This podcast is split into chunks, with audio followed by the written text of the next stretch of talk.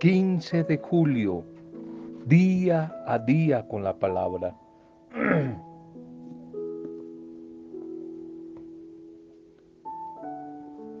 Definitivamente, el tamaño de tu Dios va a determinar el tamaño de tus sueños, de tus ilusiones, de tus anhelos, de tus metas, de tus propósitos. ¿Alguna vez en tu vida has elevado cometas? En el mes de agosto especialmente, ¿has elevado o has visto? ¿Has salido alguna vez a ver cómo se elevan, cómo se remontan esas cometas por el viento? Observa que la cometa siempre va subiendo en contra del viento. La cometa sube en contra del viento y no a favor de él. Eso es lo que Dios quiere de nosotros, que como una cometa, dicen en México un papalote, los papalotes, sus globos grandes, que subamos crezcamos, ascendamos, progresemos, pero en contra del viento. Y aquí el viento es las adversidades. Aquí el viento es las dificultades que siempre se van a presentar. Elevarnos, superarnos, madurar, prosperar, mejorar la vida en contra del viento. Esas corrientes de aire que chocan chocan contra la cometa, contra el globo, y que al mismo tiempo la amenazan a veces con derribarla, pero son las que poco a poco la van haciendo que suba, que vaya subiendo cada vez más alto. Se van a presentar obstáculos, se van a presentar dificultades. Recuérdalo, recuerda que la gente se va a oponer a tu sueño. Se van a oponer al sueño que Dios te dio. Van a querer por envidia, por celos, por egoísmo, querer bajar esa cometa, ese globo que es tu vida. Que no progreses, que no avances, que no madures, sino que te quedes estancado. Piensa en esa pequeña cometa, en ese pequeño globo. Y ojalá que en el nombre de Jesús respondas a todos tus oponentes con fe, con rapidez, con firmeza. Y cuando estás elevándote, no permitas que te intenten bajar de nuevo. No permitas que te impidan que tú sigas avanzando, progresando en la vida.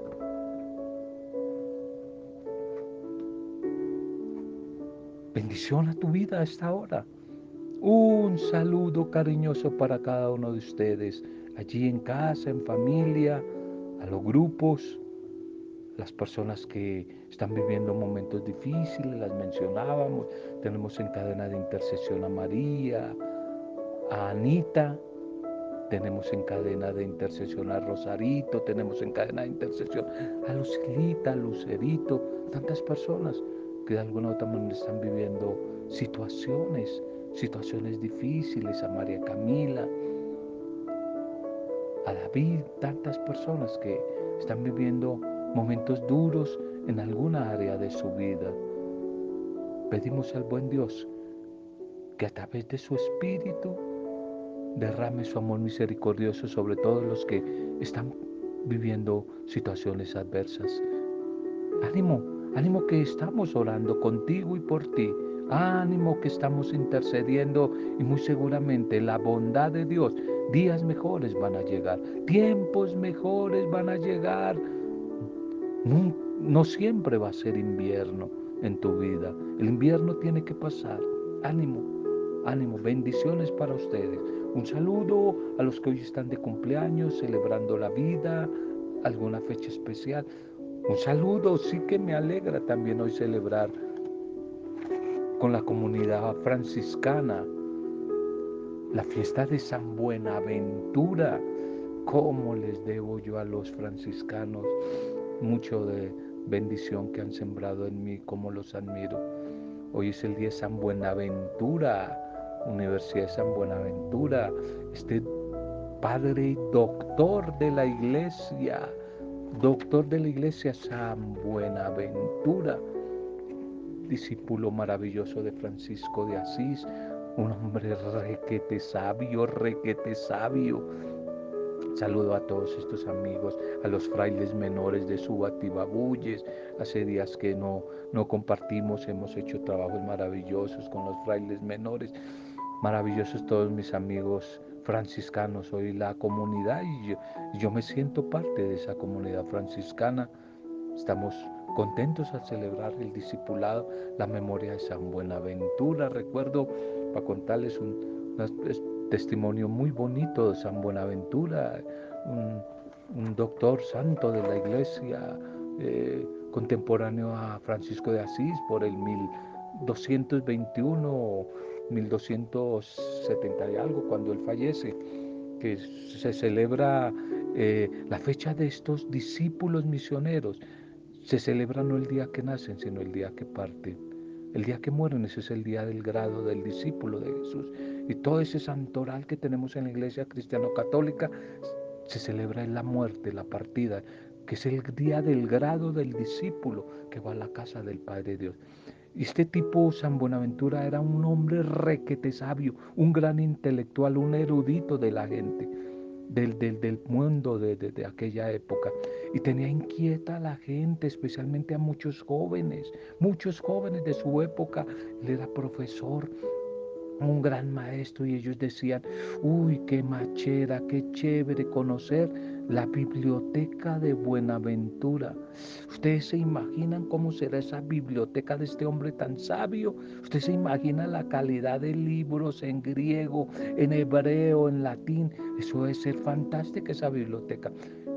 Y no se aguantaron las ganas y empezaron a seguirlo muy sigilosamente porque querían descubrir su biblioteca.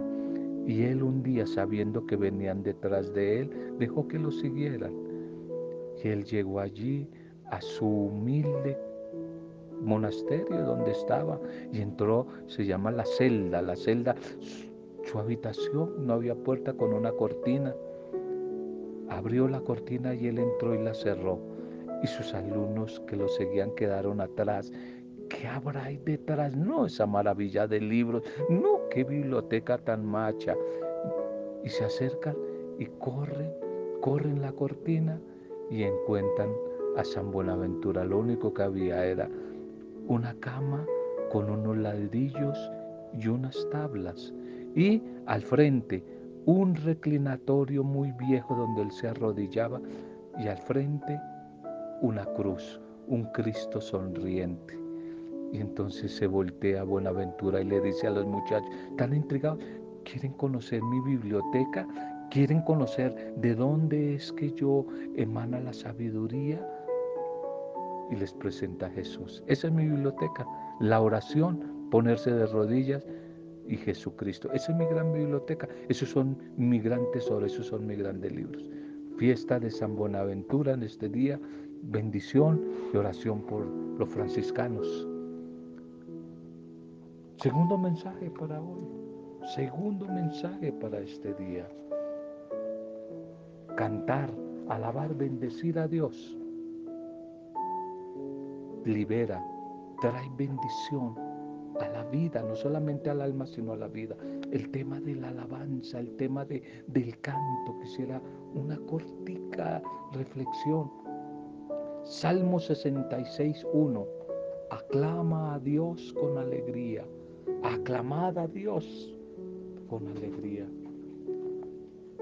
Hay un dicho popular que por ahí se repite, no se sabe de dónde vienen esos dichos, de qué abuela, de qué abuelo, pero bueno, en fin, son dichos y muy sabios.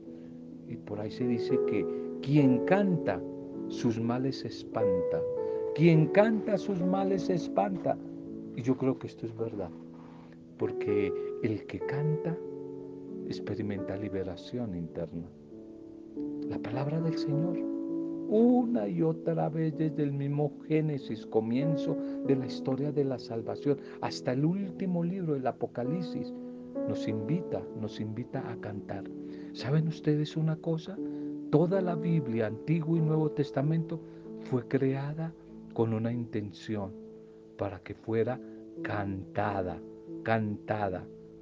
Porque es que a un, a un semita, es decir, a un, a un hebreo en la antigüedad, y más adelante a un judío, no se le concibe sin dos cosas, sin música y sin danza.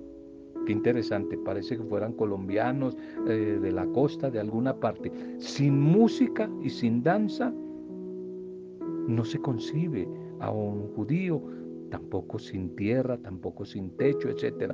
Pero una característica del pueblo hebreo, de más adelante el pueblo judío, es la música, la música y la danza. Pero bien, en este caso, el tema de hoy, la música, la música, quizás en términos generales, la gran invitación de Dios es a que cantemos. El que canta sus males espanta, porque el cantar libera, libera. Pero no se trata tampoco de cantar por cantar y de cantar. No importa la voz, eso sí, Dios no, no quiere sopranos, tenores, no. No importa la voz. Aquí lo que importa es lo que se canta.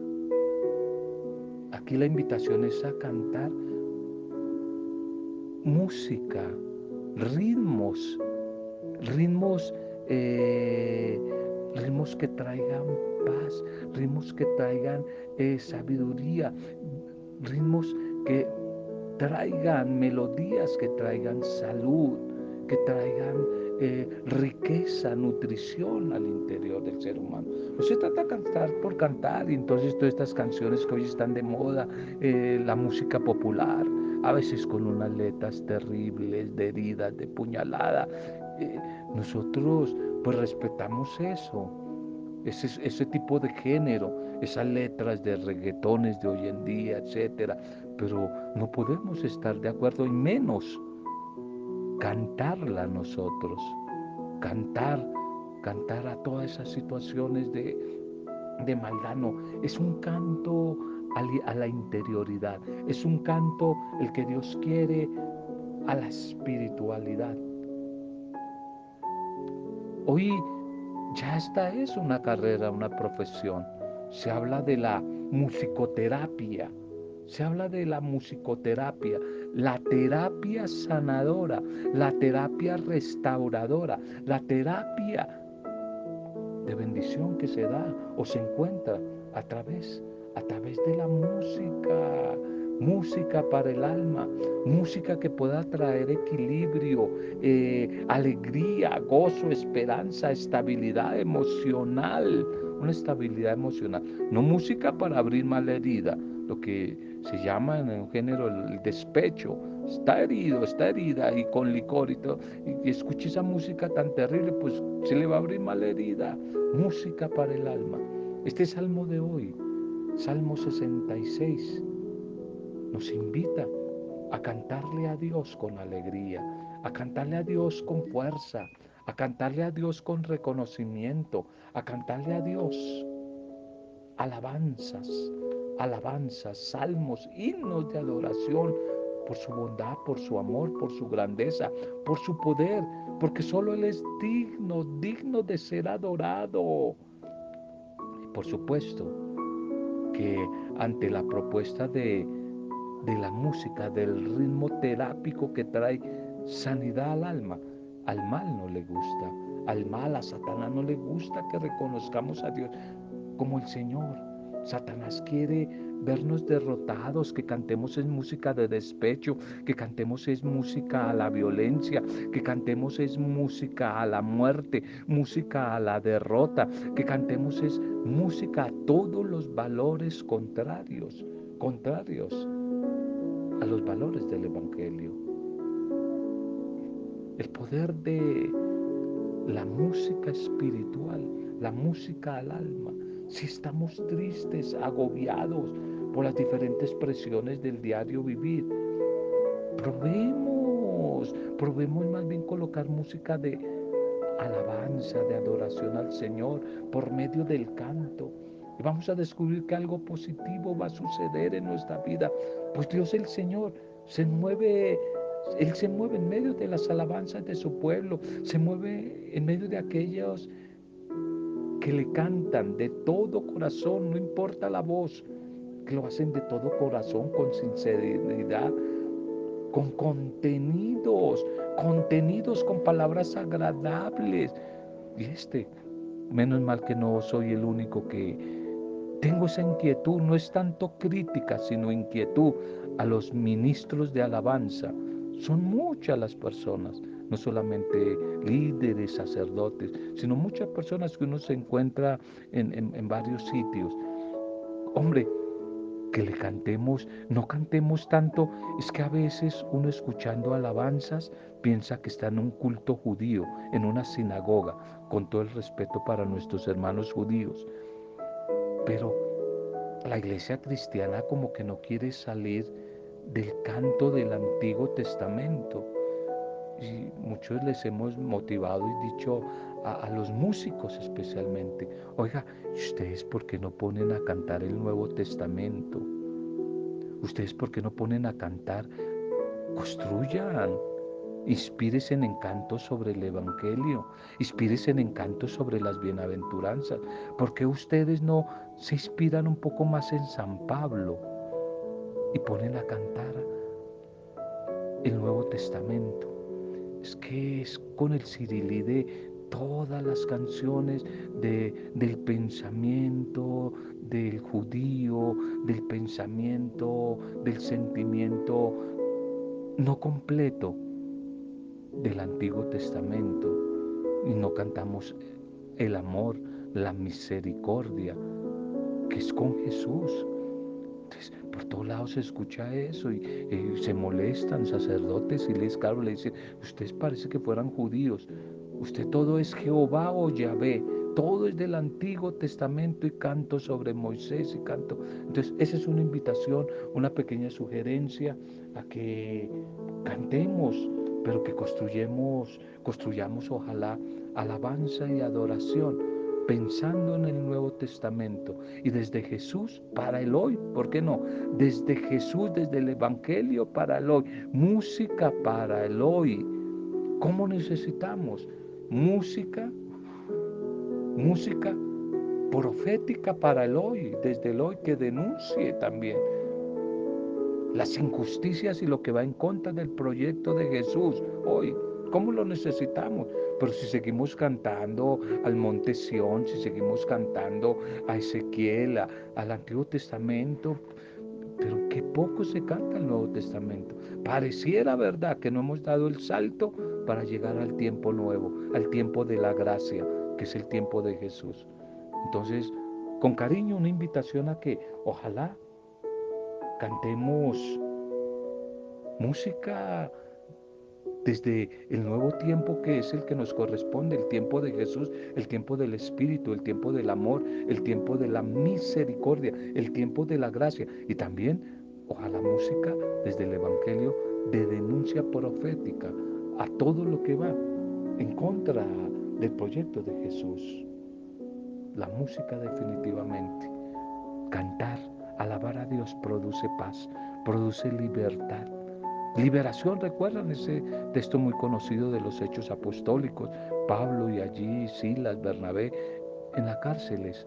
Y cuando comienzan a alabar a Dios, a cantar, se rompen los grilletes, se rompen las cadenas. Oiga, qué bueno, qué bueno, la alabanza produce liberación, transformación interna. Eso es verdad. La música y más si nosotros lo, desde el canto cristiano, alabanza y adoración, lo hacemos, se va a convertir en toda una musicoterapia. Si muchos agnósticos, eh, ateos, esoteristas, etcétera, están utilizando la música como tratamiento, tratamientos emocionales. Oiga, ¿qué tal si nosotros los creyentes utilizáramos también la música, la música y hacer de ella una cristoterapia sanadora para nuestra vida. Qué hermoso cuando entonamos alabanzas al Señor en nuestras vidas personales, en la casa, la señora amistad están haciendo los oficios, etcétera, y en la comunidad, en la reunión de la asamblea, la alabanza no puede faltar. Hay un poder transformador en alabar y cantar en el nombre de Jesús. Vamos a la liturgia para este día. La liturgia para este día. La oración es la vida del cristiano. Oración, vida del cristiano. Primera lectura para hoy. Isaías 38, 1, 6. 21 al 22 y 7 al 8. Por aquellos días el rey Ezequías se enfermó mortalmente. El profeta Isaías, hijo de Amós, vino a decirle, esto dice el Señor, pon orden en tu casa porque vas a morir y no vivirás más. Ezequías volvió entonces la cara a la pared y oró al Señor. Ay Señor, recuerda que he caminado ante ti con sinceridad y corazón íntegro que he hecho lo que era recto a tus ojos. Y el rey se deshizo en lágrimas. Le llegó a Isaías una palabra del Señor en estos términos. Ve y di a Ezequías, esto dice el Señor, el Dios de tu padre David, he escuchado tu plegaria y visto tus lágrimas. Añadiré otros quince años a tu vida y te libraré a ti y a esta ciudad de la mano del rey de Asiria, y extenderé mi protección sobre esta ciudad Isaías dijo, que traigan un emplasme de higos y lo apliquen a la llaga para que se te cure. Ezequías dijo, ¿cuál es la prueba de que podré subir a la casa del Señor? Y respondió Isaías, la señal que el Señor te envía de que cumplirá lo prometido será esta. Haré retroceder diez gradas la sombra en la escalera de Ahad, que se había alargado por efecto del sol y el sol retrocedió las diez gradas que había avanzado sobre la escalera. Amén. Amén. La vida de oración en el cristiano. Esa vida es orante, es un elemento sustancial de ese proceso de crecimiento en la fe, en la fe del discípulo, de la discípula. Y orar implica apertura a la voz de Dios para saber qué quiere Él de nosotros. Es el momento en que nos comunicamos a través de la oración existencialmente con nuestro Padre para encontrar en Él paz, descanso, sosiego, para llorar hoy como el caso de, de sequías, para llorar nuestras penas, para presentarle nuestras alegrías, sea cual sea la motivación que nos coloca, siempre en actitud de oración. Pero lo importante, quizá lo cierto, es que siempre, siempre nuestra oración es escuchada. Y a través de este pasaje de hoy de Isaías, que está en la etapa de, ya quizás de el tiempo de, de Ezequías, último tiempo de Ezequías. Ezequías que era el hijo de Acaz, este, enferma y muy gravemente y se le anuncia la proximidad de su muerte. Y entonces ahí el rey se dirige a Dios a través de una hermosa oración. Nuestra oración es siempre escuchada como la de Ezequías. No sabemos en qué dirección, pero siempre nuestra oración es escuchada y es eficaz. Si de verdad, con sinceridad, con humildad, nos pone en sintonía con el buen Dios. Ese buen Dios que quiere la salvación de tu vida, la salvación de todos. Por eso, no hace falta que cada vez se atrase nuestro reloj o que sucedan cosas portentosas para que oremos. La oración sincera, sencilla, nos va a poner en relación con Dios y en relación con su Espíritu y nos va a llenar de fortaleza para seguir luchando en el camino que Dios quiere, en la dirección justa. Si alguna vez llegamos a sentirnos o nos hemos sentido emperezados, desanimados, en esa misión por la oración, en medio de las dificultades, que ojalá podamos eh, interiorizar, volver a leer la oración de Ezequías hoy. y ponernos totalmente a disposición de Dios. El Evangelio para hoy es Mateo 12, 8. El Hijo del Hombre, Señor del sábado. En aquel tiempo atravesó Jesús un sábado un sembrado.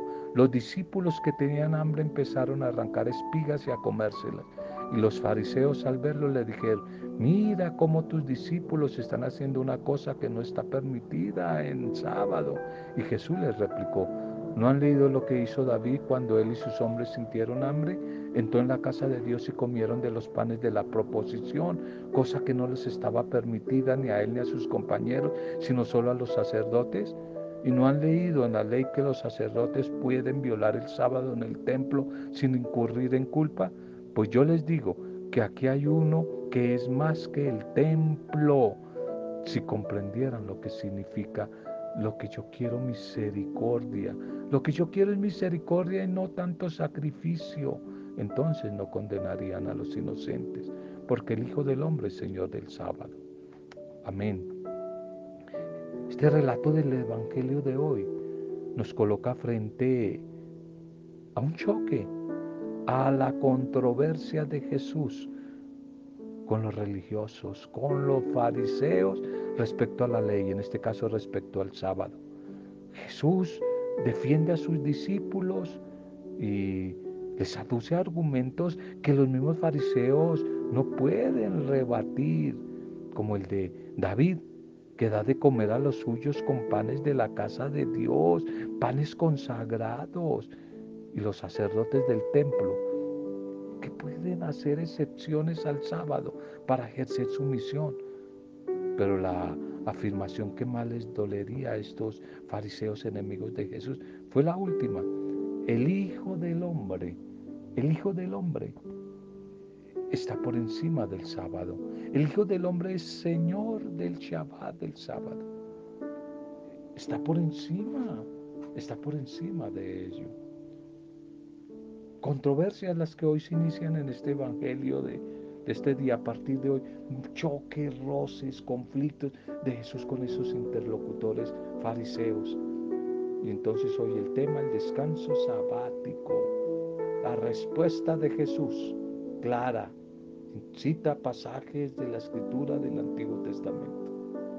Jesús es el Señor que está por encima de toda ley más importante que el templo mismo. Miren, no lo digo yo, Él lo dice. Yo estoy por encima del templo. El verdadero templo se llama Jesús. Él está por encima del templo. Y esto no, gustó muchísimo a los fariseos. sonó como una blasfemia, algo inaceptable. La actitud de Jesús la respuesta de Jesús a los fariseos en el fondo encierra como una crítica, un duro reproche contra todos los que se quieren anteponer al cumplimiento de la nueva ley, de la nueva ley, del nuevo ritual que ese sí salva, trae bendición y felicidad.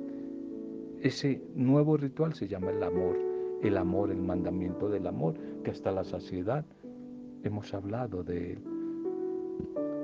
Por eso, pues sí, los cristianos debemos cumplir la ley como lo hacía Jesús, pero no debemos considerar a la ley como una invitación a ser ejecutores exagerados, intransigentes de un cuerpo de leyes, tanta gente que hay en los templos, Dios Santo, que se fijan en las normas, en las leyes, y no en la ley de Jesús. Es que es una de las críticas que hoy se nos hace y hacemos a la iglesia cristiana del mundo. Nos hemos quedado mucho en el judaísmo y no en el Evangelio de la gracia desde el amor. Bueno, pidámosle al Señor que nos regale sus ojos para saber ver la realidad. Le pedimos, Señor, que nos regale su corazón para poder comprender esa realidad y amarla, Señor, como tú lo has hecho, como tú lo has hecho con nosotros. Gracias por la palabra, por el mensaje de hoy. Gracias, Señor, porque tú has dado por amor tu vida a la humanidad. Gracias, Señor. que podamos como tú vivir desde la propuesta de la ley definitiva, que es el amor. Trata con nuestro corazón, Señor, y permítenos experimentar, gozar de la paz, de tu paz, de tu alegría, y ser mujeres y hombres cada vez más justos, misericordiosos y fraternos con nuestros hermanos. Que en todas las situaciones, ojalá, busquemos siempre el bien de los demás, el bien común, a través del amor, a través del perdón y que nos atrevamos a seguir caminando juntos desde la diversidad, apoyándonos siempre los unos a los otros como signo de ese amor fraterno, solidario, que de verdad es la muestra de tu presencia, de tu reino en medio de nosotros.